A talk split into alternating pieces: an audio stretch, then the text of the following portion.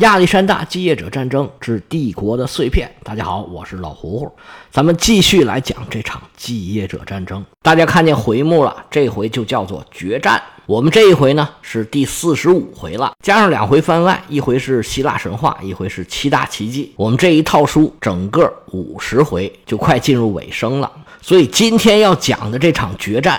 就是全书的最高潮，是我们整部书里规模最大的一场会战。在亚历山大打下的帝国这个版图之上，现在已经有六个人称王了。安提柯父子算两个，其他四位呢是卡山德、托勒密、塞琉古，还有利西马克斯。除了卡山德是在马其顿看家，托勒密是一贯的老虎不出洞，其他的几位国王全部到齐。而卡山德也倾尽自己的全力，派出了自己的弟弟和手下的大将参加了这次会战。这场会战已经汇集了整个帝国大部分精锐的军事力量，这个大赌桌上的筹码已经堆满了。最后谁输谁赢啊？不光要看本事，可能还要看点运气。从后世的记载来看，安提柯对自己的运气啊，好像就不是很有把握。安提柯从来就是一个非常果决、非常独断。既轻视手下，又轻视对手，轻视一切，这么一个人，他从来也不征求手下的意见，也不在乎别人的想法，也并不相信任何一个人，甚至他自己的儿子。在以前有一次打仗的时候，德米特里乌斯就跑过来问：“哎，父亲，父亲，我们什么时候拔营起寨啊？”安提柯就跟那坐着，眼皮都没抬，问这干嘛？他儿子刚要解释，下一句话跟着就来了：“你是耳朵聋了吗？到时候外头吹号，你听不见吗？”听见号你就走，该叫你干嘛你就干嘛，不该问的你别问，问到心里也是个病。德米特里乌斯那时候早已经是成名的大将了，在他父亲的眼里就什么也不是，就连问问什么时候出发，跟父亲讨论讨论军事计划，连这个资格都没有。其他的人就更不用说了。这次这位老王爷可有点反常，他组织手下的人商量，还开会，还把自己的儿子郑重其事地介绍给了手下的各位大将，还有参加他盟军的各位部落的酋长、小国的国王、海岛的岛主，而且制定作战计划的时候，还征求了德米特里乌斯的意见。这要是平常人来说，这是非常正常的行为，但是安提克以前从来没这样过，这回这么做呀。一方面，因为确实他可能觉得自己年纪大了，正式把自己的儿子介绍给手下的这些人，自己万一在战争中有个三长两短，好让儿子顺利的接班儿。还有一个就是，确实可能是有点心虚了，对这次战争啊没有什么信心。这是安提柯，而他儿子德米特里乌斯呢，也有一个小故事，说是在决战的前夜啊，德米特里乌斯是心烦意乱。情绪非常不好，睡觉呢也睡得不踏实，在床上翻来覆去的那烙饼，最后啊是终于睡着了。睡着睡着，就听见有人叫他起来，起来，起来！睁眼一瞧啊，眼前站着一个小矮个儿，身量不高，很精神，长发披肩，双眼是炯炯有神。一看这是亚历山大，这亚历山大就问他说：“你们这仗打怎么样啊？有没有信心？准备的好不好啊？”德米特里乌斯说：“那当然准备的好了。”亚历山大又问：“啊，你们口令是什么呀？”德米特里乌斯说：“我们口令啊是宙斯与胜利。”亚历山大一听，这脸呱噔就撂下来了。怎么着？你们都要打仗了，还宙斯与胜利？我我我啊！你们不提我吗？没有我亚历山大，你们胜利得了吗？德米特里乌斯说：“这是我爹定的呀，我也不知道啊。再说这就是一个口令，您别往心里去。”亚历山大说：“那不成。”你们这么关键的时刻，口令都没有定我的名字，那我就不管你们了，我去保佑对方了。他们肯定记得我。说完这番话，亚历山大是烟消云散，从德米特里乌斯眼前就消失了。少王爷说：“哎，您别走啊！”这一着急就醒过来了。这种故事呢，您就听个热闹吧。这在古代历史书里面是经常见到的一种叙述方式，更多的是表达了历史学家或者说记述这个事儿的人他的一个态度。但是打仗不能靠做梦，马上就要出现的是真刀真枪的战场，双方聚集了这么多的军事力量，当然想要打一场大会战，双方都是这么想的。那战场必然是一个开阔的平原。安提柯想要发挥他骑兵的优势，而对面的塞琉古他有那么老多大象，更得在开阔的地方才能施展得开。不过，这个战场到底在哪里，现在啊还没有定论，因为在土耳其中部的伊普苏斯附近，这种地方太多了。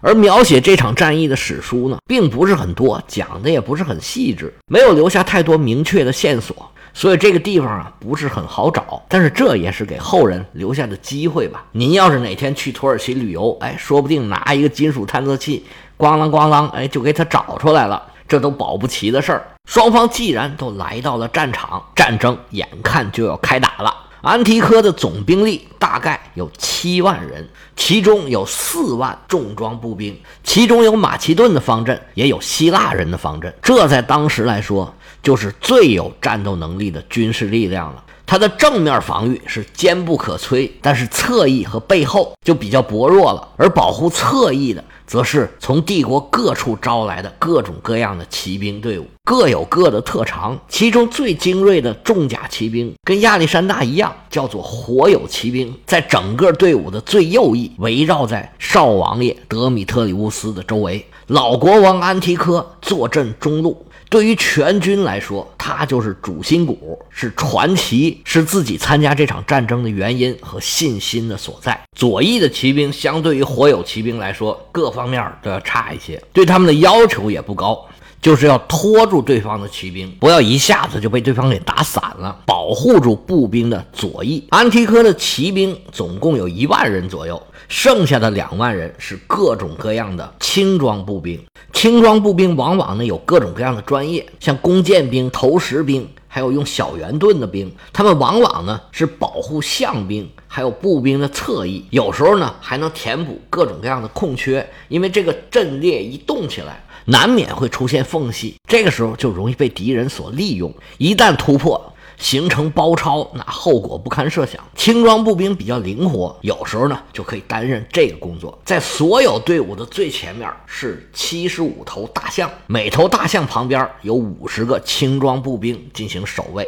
他们将要对阵的也是对方的庞然大物。安提柯这套阵容啊，贯穿着两个字儿，就是传统。他的这种阵容、这种打法。跟三十年前亚历山大东征的时候一路摧枯拉朽的这种打法没有什么变化，对对手来说也没有什么秘密可言，因为这么多年以来，安提柯的实力总是比对方要强。打仗的时候，只有相对比较弱的那方才会去想各种阴谋诡计来取胜。我本来实力就强，我只要正大光明的正常打就行了。他手下的这支大军呢，大部分也是跟了他很多年了，非常清楚各种战略战术，什么情况下应该怎么打。不过从另外一个角度来说，安提柯就属于在明处，对方在暗处。其实这一场仗呢，就是安提柯挑战天下英雄，是所有其他的人对付他一家，而安提柯的对手尽管是好几家联合起来。但是仍然没有安提柯的实力强，他们东拼西凑的方阵兵啊，也就是三万人左右。这些方阵兵呢，是利西马克斯和卡山德这儿带出来的。塞琉古从东方带来的只有两万轻装步兵，所以在方阵兵方面啊，联军是吃了比较大的亏的。好在联军的骑兵比安提柯要多，他们有马其顿的火友骑兵。也有色雷斯的骑兵，还有塞琉古带来的伊朗骑兵，这些骑兵都是各有各的特点，都是当时最精锐、战斗力最强的骑兵。而最关键的是大象兵，塞琉古从印度带回来四百头大象。据说还有一百辆镰刀战车，大象将在这场战役里面起到关键的作用。他们具体的排兵布阵在史书上没有记载，但是有一点是非常确定的，就是左翼是由塞琉古的儿子安条克来指挥的。这一点说明他们还是不太重视左翼，还是更重视右翼。跟对方一样，他们也是把大象兵排在了整个队伍的最前面。不过塞琉古并没有把所有的大象兵都排在前面。因为他们大象比对方多太多了，其他的大象啊是另有用处。两军整装完毕，这场酝酿了很久的大战终于开打了。双方慢慢的往前移动，逐渐接近对方。大象和战马还有十几万士兵，他们这么一动，就掀起了漫天的沙尘，战场上的能见度瞬间就下来了。德米特里乌斯早就观察好了对方大象的位置。趁着战场是烟尘弥漫，他小心翼翼地指挥自己率领的火友骑兵绕过大象，向安条克带领的左翼发起了冲击。左翼的骑兵本来就是相对较弱的，尽管安条克奋力抵抗。但是还是顶不住德米特里乌斯一轮接一轮的冲锋，联军的左翼就逐渐被打散，士兵就开始溃退，德米特里乌斯的优势就越来越大。安条克指挥自己的骑兵且战且退，德米特里乌斯紧紧追赶，想要一举把对方给打垮。但是联军的左翼是一股一股的都跑散了。德米特里乌斯想要把他们都彻底打败是谈何容易？他没能瞬间打垮对手，就只好追着后面越追越远。在主战场上，首先交手的是两边的大象兵。这些大象用自己的大鼻子、大牙、大腿、大脚、大脑袋互相冲撞。旁边跟着的轻装步兵一边保护自己的大象，一边要切断对方大象的腿。大象兵似乎是不分胜负，最后撤到了战场的侧翼。随后，双方的重装步兵就像两辆坦克，咣就撞在了一起。重装步兵的搏斗一旦开始，就像绞肉机一样，开始了残酷的屠杀。战况开始焦灼，一时啊分不了胜负。德米特里乌斯带领的右翼骑兵一击得手。少王爷心里面暗暗得意，这要是按照以往的剧本发展，他就可以回兵包抄，围困对方。联军的队伍腹背受敌，必然是阵容大乱。这就是亚历山大的真锤战术，这在三十年前是屡试不爽。看来今天呢，我又要成功的实践一回了。不过这次对方跑得太散，他追击追得有点乱，也有点远。他花了老半天才把自己追击了很远的部下一个一个给叫回来，重新集结队伍，正准备杀回主战场。走着走着，忽然自己的战马呀，稀溜溜的暴叫，在原地打转，还要往回头跑。就是不敢往前冲。他一看手下的坐骑也都是这样。德米特里乌斯还在纳闷这怎么回事啊？他在定睛观瞧，终于明白了。就看前面啊，这密密麻麻的，在他们和战场中间隔着无数头大象。这个动物之间的交流是很有意思的。所谓一物降一物，卤水点豆腐。这个马呀，无论你是什么样的龙马，它都害怕大象。当然，这个很正常了，因为大象体格太大了嘛，这么厉害，谁都怕。但是大象的声音、大象的气味，都让马特别害怕。也可能有的马呢，经过长期的训练，可以跟大象一起协同作战。但是德米特里乌斯这些马是肯定没有的。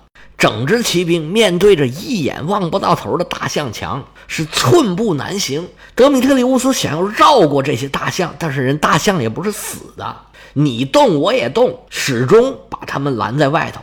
德米特里乌斯只能干瞪眼看着战场上发生的一切，一点忙都帮不上。在主战场上，安提克本来一切进展的都很顺利，按照传统的打法，自己的右翼突破对方的左翼，然后对对方的步兵方阵进行包抄。这就是传统的真锤战术啊！战前开会啊，应该就是这么研究的。而德米特里乌斯的实施也应该说是很成功的，他没费什么力气就把对方的左翼给打瘫了。虽然追的稍稍远了一点，时间拉的长了一点，但是效果已经达到了。安提柯只要率领自己的步兵方阵能顶住对方，就算完成任务；而自己的左翼只需要顶住对方右翼的冲击，不被对方右翼给打垮，自己方阵的左翼不暴露给对方，这仗就算打赢了。安提柯看见自己的儿子在右路进展非常顺利，心里还暗自高兴呢，觉得这场仗跟以前一样，又是一场大胜。他还等着德米特里乌斯回军来援，但是左等左不来，右等右不来，心里就开始纳闷了。这一丝不祥的预感掠过心头，心说这怎么回事？怎么还不来呀？本来他的重装步兵是超过对方人数，而且能力也是更强的。但是当敌军绕过正面去攻击他的右翼的时候，安提柯的麻烦可就来了，因为德米特里乌斯已经出去追击对方了。右翼就完全暴露出来了。虽然也有一些轻装步兵在前面抵挡，但是波斯的弓骑兵和色雷斯的枪骑兵很快就把轻装步兵给打散了。方阵的右翼一暴露出来，安提柯的麻烦就开始了。不管方阵的士兵有多勇猛，他们的战斗力有多强，始终不可能一心二用。你在正面对抗对方的长矛兵的时候，旁边有人拿头枪投你，拿弓箭射你，你还怎么打仗啊？虽然安提柯苦苦支撑，但是德米特里乌斯丝毫没有要回来的意思。安提柯的军队不但没有包抄敌人，反而自己被包抄了。时间一长，他手下的重步兵也坚持不住了，逐渐开始有士兵投降，而且有的成建制的投降，整支部队逐渐就开始瓦解了。在战争中出现这种情况，可是太可怕了。安提柯还是想试图重新集结部队。但是他手下的部队都已经散了，对方的骑兵往来冲杀，把安提柯的重步兵一块一块的都给切碎了，而且一步一步的朝着安提柯本人压过来了。联军的战士眼看安提柯就在眼前，更是精神百倍，纷纷向安提柯投枪。他的侍卫纷纷中枪倒地。八十多岁的老国王做了最后的抵抗，但是寡不敌众，最终死在了战场。安提柯死亡的消息迅速在战场就传开了，那整个军队就再没有战斗力，整支大军是死的死，逃的逃。虽然最后德米特里乌斯还是回到了战场，但是为时已晚，安提柯已经是战死疆场。德米特里乌斯眼见着回天无术，只好带着几千名骑兵撤离了战场。这些人里面就包括皮洛士，这是皮洛士人生里面第一场大战。虽然现在。他还是德米特里乌斯手下的小弟，不过以后啊，他会成长成一个威震地中海世界的大将军。德米特里乌斯再打就打不过他了。这场大战终于算是结束了，安提柯帝国是轰然倒地，再也恢复不到以前的这个威风了。马其顿帝国的分裂已成定局，再也没有任何人能把这个帝国捏合到一块儿去了。而这场大战有几个地方值得一讲，首先就是。那个大象墙，关于这个大象是为为什么在那个时候出现在那个地方呢？史学家是众说纷纭。有人说呀，这就是塞琉古故意的，是诱敌深入，因为对方的大象比他们少，他就派了大致相当于对方大象的数量比他们稍稍多一点儿放在队伍的最前面，在战斗开始的时候跟对方进行对抗，只要不输就可以，而故意埋伏了更多的大象。在整个军队的后边，也就是说，一开始他们就放弃了大象兵的优势，而专门把他们作为拦截德米特里乌斯右翼骑兵的一支骑兵。这两个骑不一样啊，一个是骑马的兵，一个是奇怪的兵。这是建立在他们对安提克战术的预判上。而他们的左路骑兵，就是安条克率领的这一路，是一个诱饵，故意诱敌深入，让他们跑得远一点。给大象出来留出足够的时间，这样才成功的阻挡了德米特里乌斯的优势骑兵，最后取得了胜利。不过也有人不同意，说着你好几百头大象，你藏在哪儿啊？他们的意思呢，就是大象在前方打完了，回头再来拦截他们。不管怎么说吧，都是一种说法。最后的结果就是安提柯失败了。其实安提柯作为一个传奇人物，他最后是有大把时间、大把机会从战场逃跑的。而他这一辈子起起落落，有胜也有负，他也没少打败仗。当时跟欧迈尼斯是你跑我追，被对方玩弄在股掌之中，都不是一次两次了。那他这次为什么选择死扛到底，战死沙场呢？这个也可能是他的一种行为艺术吧，觉得自己年纪太大了。可能打完这场仗再回去也活不了多久了，于是就在战场上选择了英勇的牺牲，这也是一种猜测吧。具体什么原因，除了他自己，别人肯定也就不会知道了。决战终于打完了，亚历山大的帝国最终还是碎成了一片一片的。那大战之后的格局如何？这些位继业者最后的结局又是怎么样呢？下次再说。